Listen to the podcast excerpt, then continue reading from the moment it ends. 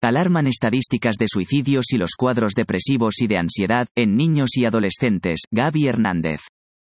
Ante el aumento en la cantidad de suicidios y los casos de ansiedad, adicciones y depresión, la diputada Gaby Hernández López se pronunció porque en el presupuesto estatal a ejercer en el 2022 se contemple una partida etiquetada para atender el problema de salud mental.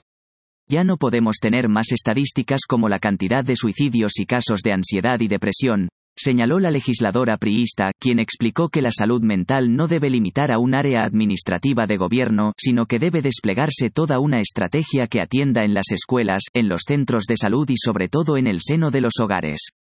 Y para eso se requieren recursos presupuestados.